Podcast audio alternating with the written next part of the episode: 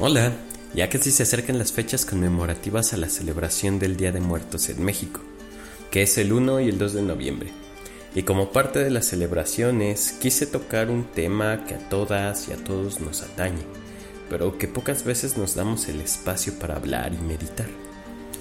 Hoy hablaremos sobre la muerte. Navegaremos entre algunos conceptos para entender la muerte y la importancia que tiene para la vida. Hablaremos sobre las etapas que existen en el duelo que experimentamos tras la pérdida de un ser querido. Quédate para adentrarnos en este maravilloso tema que tiene gran relevancia para la vida misma.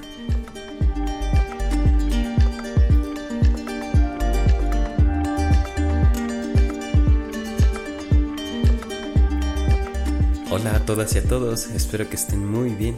Estás escuchando Psiconavegante, un podcast de salud mental. Yo soy Isra, psicólogo de profesión, y hoy abordaremos un tema con el que quiero hablar con mucha solemnidad, ya que es el tema de la muerte y el duelo. Y como ya es habitual, antes de continuar quisiera hacer algunas puntualizaciones sobre este episodio. Y lo principal es que no vengo en este espacio a dar definiciones sobre qué es la muerte la intención y el objetivo de este episodio es que puedas reflexionar sobre este concepto, pues es algo muy personal, puesto que la muerte conlleva un conglomerado gigantesco de pensamientos, emociones, creencias, vivencias e historias de vida que van formando nuestro propio concepto.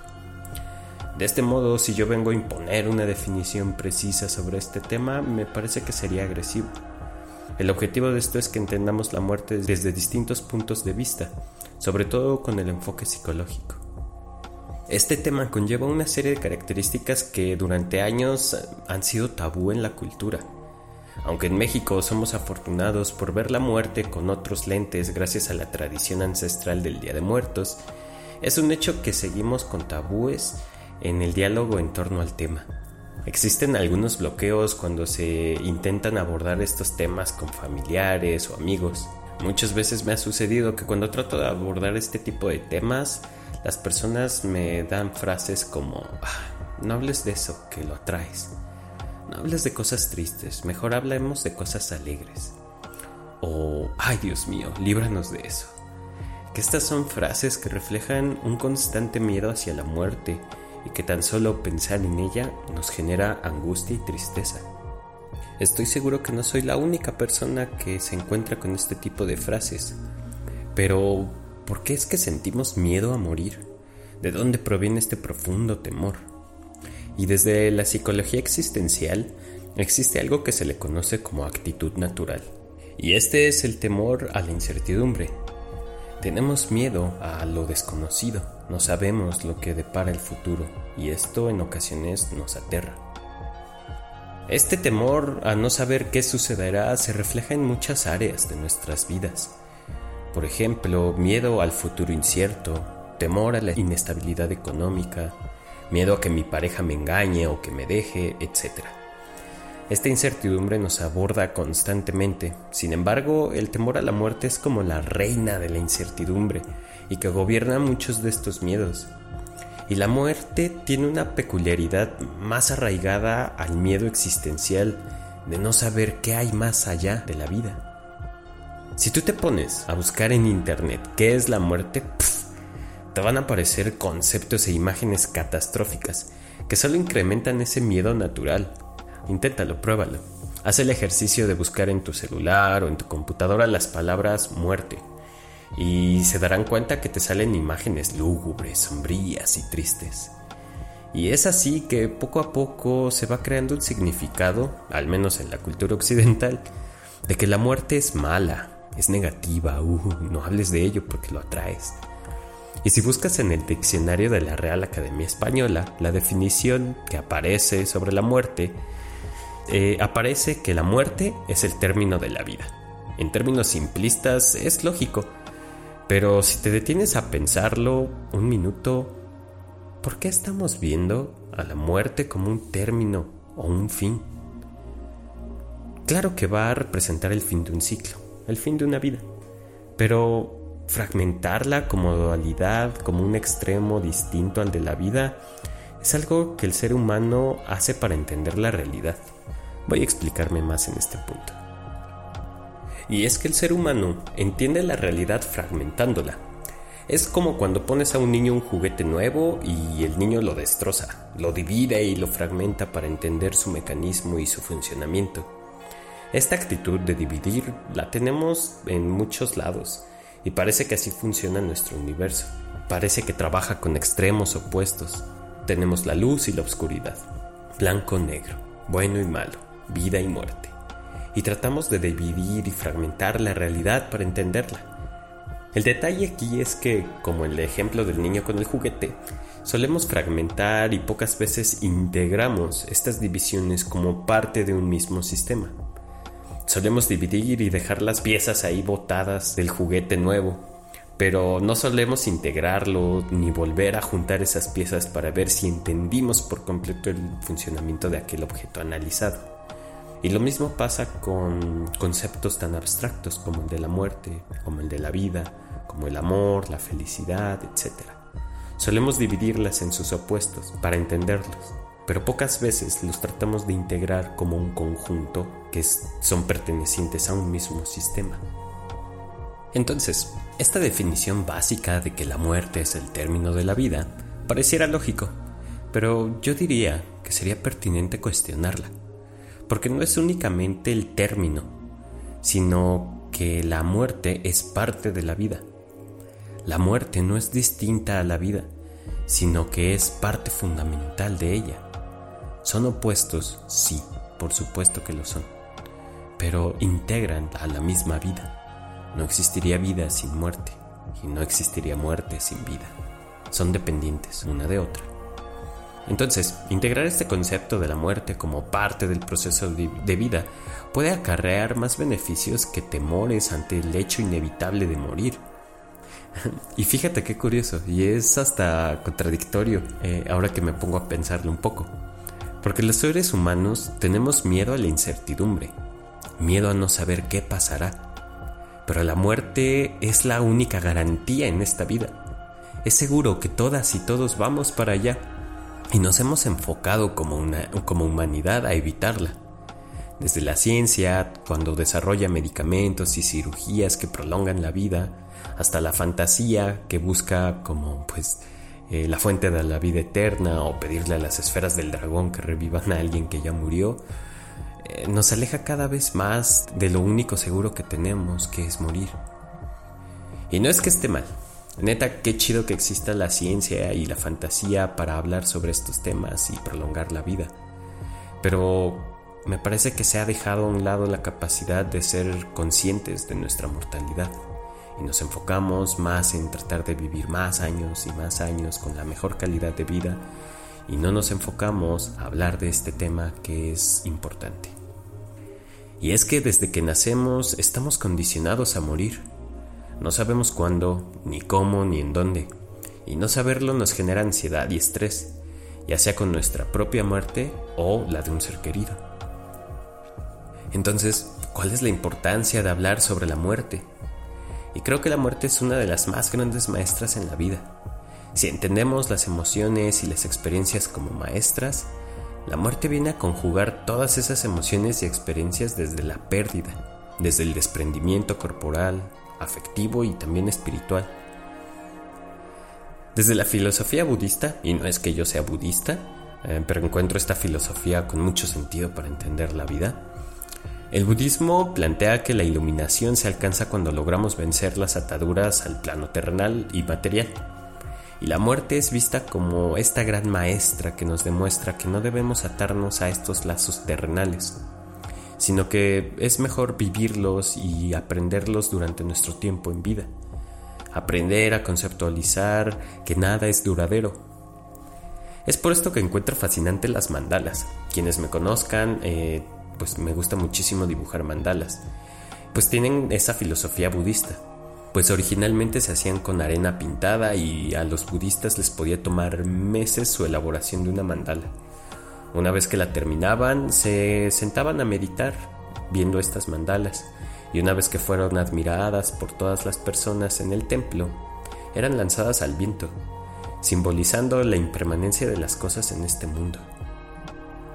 La muerte tiene el mismo simbolismo que una mandala. Inicias con un punto central que va creando ciclos, que se va representando con círculos, hasta que es terminada con la forma de una flor que representa la vida. Una vez que se termina o se destruye, va a simbolizar la muerte. Y lo piensas y lo meditas un rato y dices, tiene lógica, tiene sentido. Como algo que le dedicaste tanto tiempo, tanta energía, tanto esfuerzo, puede desvanecerse en un momento a otro. Y la vida pasa igual. Sin embargo, llegamos a trastocar a otras personas en nuestro tiempo de vida.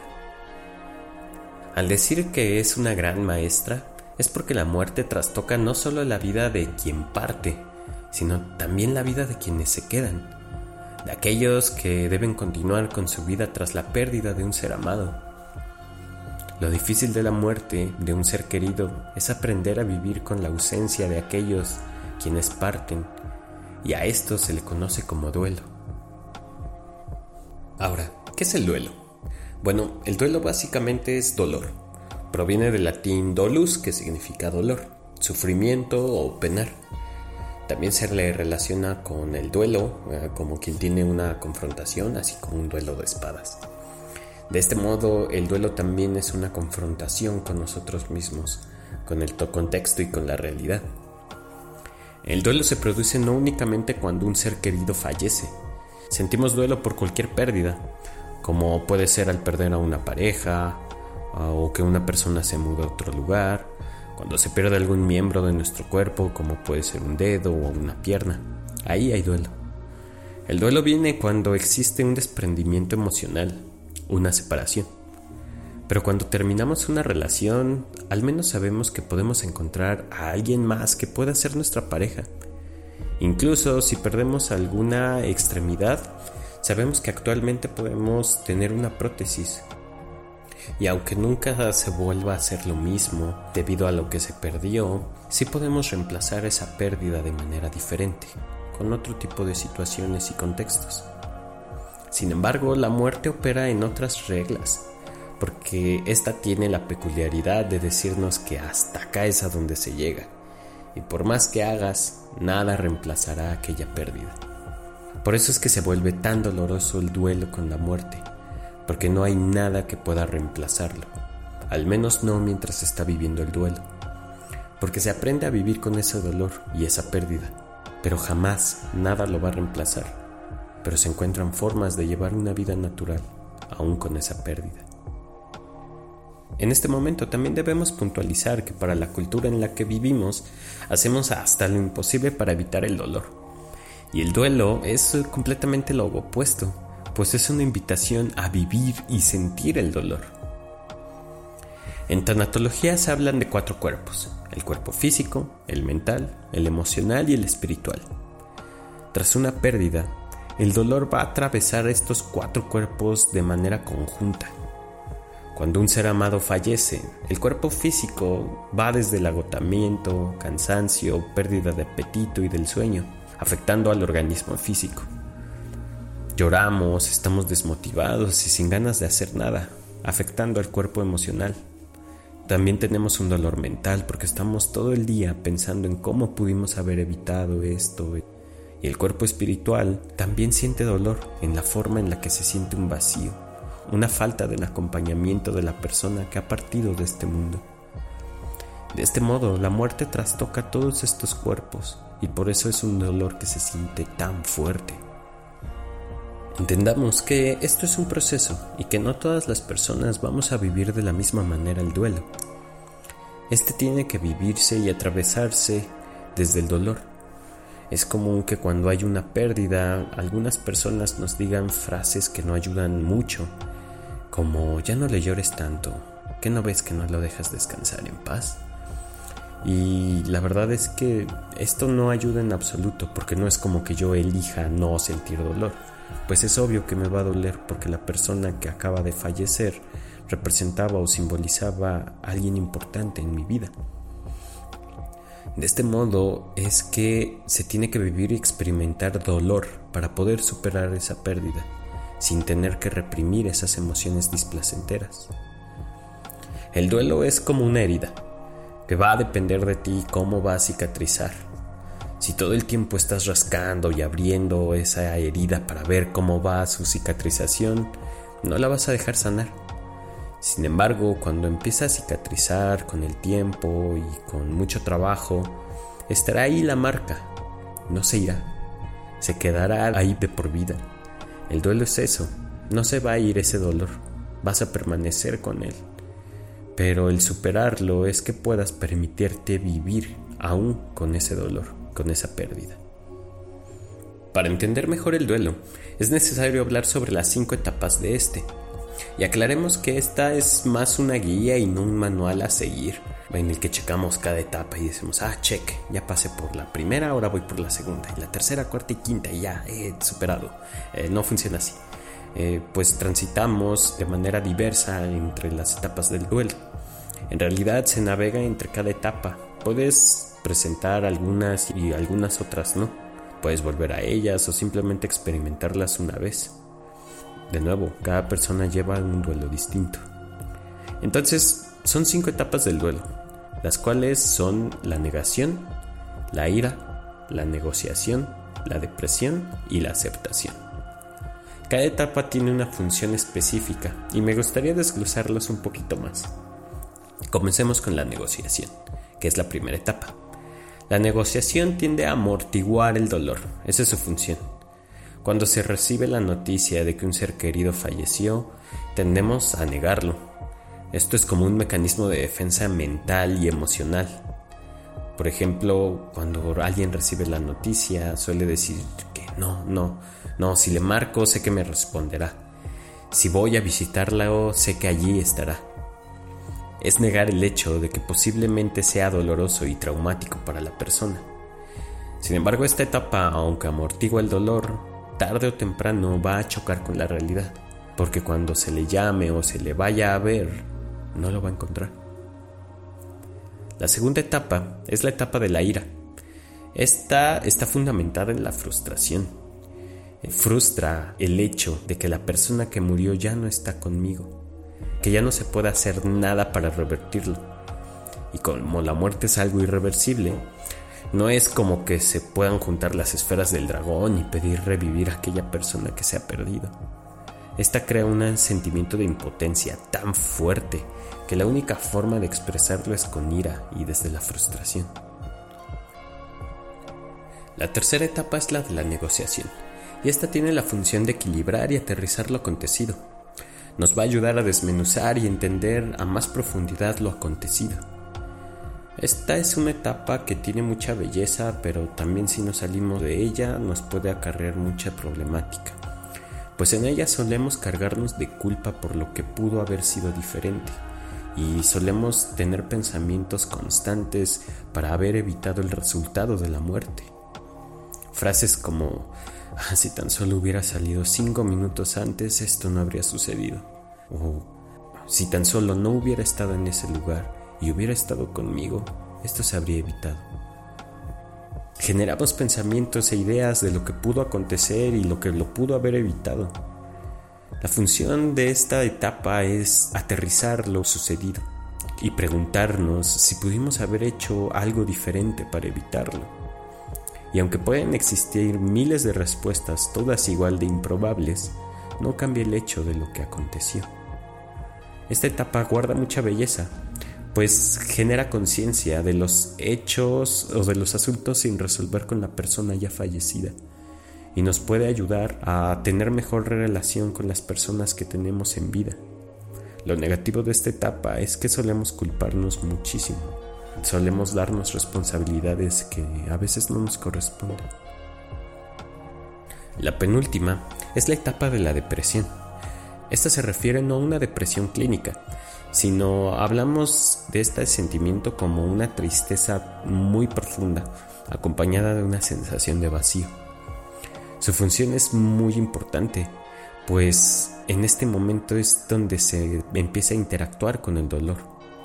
Si te das cuenta, en las etapas anteriores eh, se estaba evitando el dolor, desde negar el hecho de que alguien ha fallecido, expresarlo con ira y frustración o buscar formas de cómo se pudo haber evitado. Pero la etapa de la depresión es importante porque el doliente se está permitiendo experimentar el dolor que está sufriendo tras la pérdida. El detalle aquí es que en muchas ocasiones tratamos de evitar sentir ese dolor. Lo vemos como algo negativo y es que en nuestra cultura se nos ha enseñado que tenemos que evitar el dolor. Hacemos hasta lo imposible por evitar el dolor o ver a otra persona que lo está sintiendo. Solemos decir frases como, ay, ya vente, vamos a hablarle a Juanito o a Juanita para que te hagan reír. Ay, ya, deja de estar triste que son expresiones que no van a ayudar en absoluto a la persona que está sintiendo aquel dolor tan profundo. Lo mejor que podemos hacer en esta etapa es acompañarles en su dolor respetando esa emoción, compartiendo también alguna experiencia que nos nazca del corazón y que nos haga acercarnos un poco al dolor o al entendimiento de la emoción de la persona. Son cosas que nos pueden ayudar a no sentir ese vacío tan profundo. La última etapa es la de la aceptación. Y esta es muy bonita porque tiene la función de aceptar la pérdida y aprender a vivir con ese dolor. Esto no significa que se termine el ciclo doloroso. Va a seguir doliendo, por supuesto que sí. Pero ese dolor ya no imposibilita para seguir amando y creciendo y experimentando la vida cotidiana. El dolor seguirá, pero es la forma en la que aprendemos a sobrellevarlo en nuestra vida diaria. Con amor y con empatía le da una estructura nueva al dolor y la transforma en una herida que estará por siempre contigo, pero que aprenderás a sonreír y amar con ese dolor y a continuar con la vida que tienes, con las personas que te rodean siempre valorando las enseñanzas y el acompañamiento de aquella persona que ya no está. Como ya lo dije anteriormente, cada persona tiene un modo muy particular para llevar un duelo. Ahora te podrías estar preguntando, ¿qué puedo hacer para tener un duelo saludable? ¿Qué estrategias puedo hacer para darle un buen flujo a mi duelo? Y una de las principales es hablarlo el hecho de que somos sujetos narrativos implica que podamos expresar nuestras emociones, ya sea hablando con familiares o con personas cercanas como amistades o tu pareja sobre lo que sientes, sobre la pérdida de la persona, va a ayudarte. Si tal vez no puedes verbalizarlo porque también pasa que no podemos expresarlo en palabras, se puede hacer de distintas maneras desde la escritura, como crear un poema, una canción, bailar, salir a hacer ejercicio, son formas de expresión corporal y subjetiva y artística que nos ayudan a darle flujo correcto a esa emoción que nos hace sentir el dolor. Otra estrategia es crear un sentido de comunidad, ya sea desde el ámbito familiar, religioso o con otras personas que hayan perdido también a una persona y que te ayuden a sentirte conectado con tu dolor con otras personas, porque ayuda a saber que no estás sola o solo transitando en, este duelo. La tercera estrategia es también hablar con el ser querido que falleció.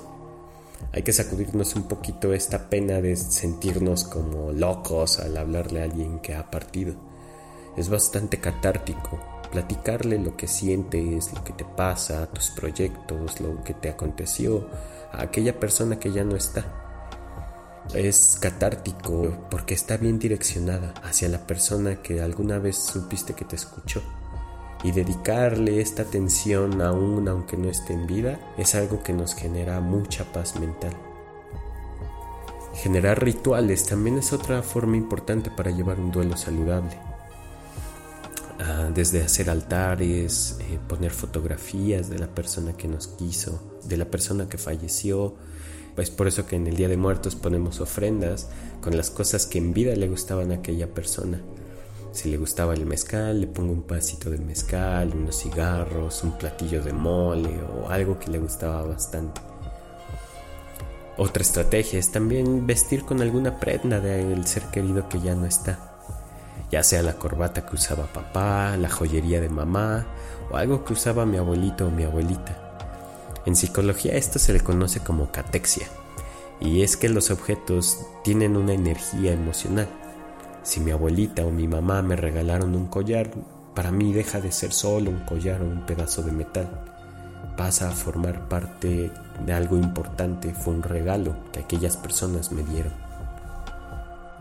Otra estrategia es fomentar nuestras redes de apoyo, ya sea amigos, familiares o profesionales de la salud. Yo sé que en ocasiones cuando vivimos el duelo o una pérdida, nuestros amigos y familiares a veces hacen juicios de valor porque no tienen todas las herramientas y las estrategias para acompañarnos en ese duelo. Es por eso que profesionales en la salud mental son importantes para llevar este proceso, este acompañamiento, porque no van a emitir juicios ni frases que te puedan generar daño emocional. Otra estrategia es dedicar una carta ya sea que le escribamos una carta cada vez que sea el cumpleaños de aquella persona que ya no está, dedicarle una canción cada vez que le escuchemos y nos recuerda a esa persona, ya sea cantarle o grabarle un video, son estrategias importantes que nos ayudan a darle un flujo saludable a nuestro dolor. Generar rituales en cumpleaños o fechas importantes es algo muy importante y no solo dejarlas como invisibles, no evitarlas, sino al contrario, tratar de darles un flujo emocional que sean simbólicos para las personas. Da flujo a tu dolor y a tus emociones desde el amor y la construcción.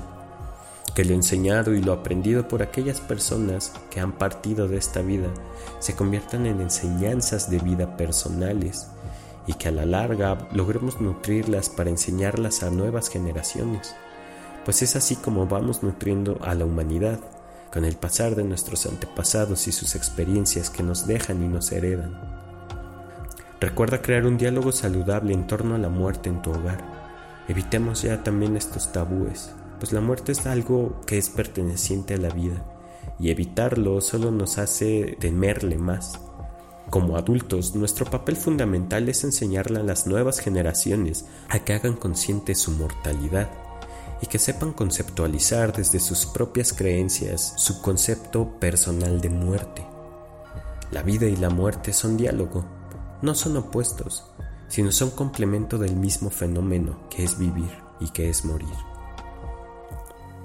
Y bueno, este es un tema muy extenso y que podemos seguir abordando en distintas aristas. Comenten qué ejercicios les han ayudado a sobrellevar un duelo o cuál ha sido su experiencia de pérdida más fuerte que han sentido. Estaré agradecido de leerles y muy contento de escucharles. Y como siempre, si les gustó, compartan este episodio con alguien que crean que puede estar pasando por un proceso difícil de pérdida. No olvides además calificar este podcast y seguirme en redes sociales como psiconavegante, donde estaré para escucharte. Un abrazo y hasta la próxima. Bye bye.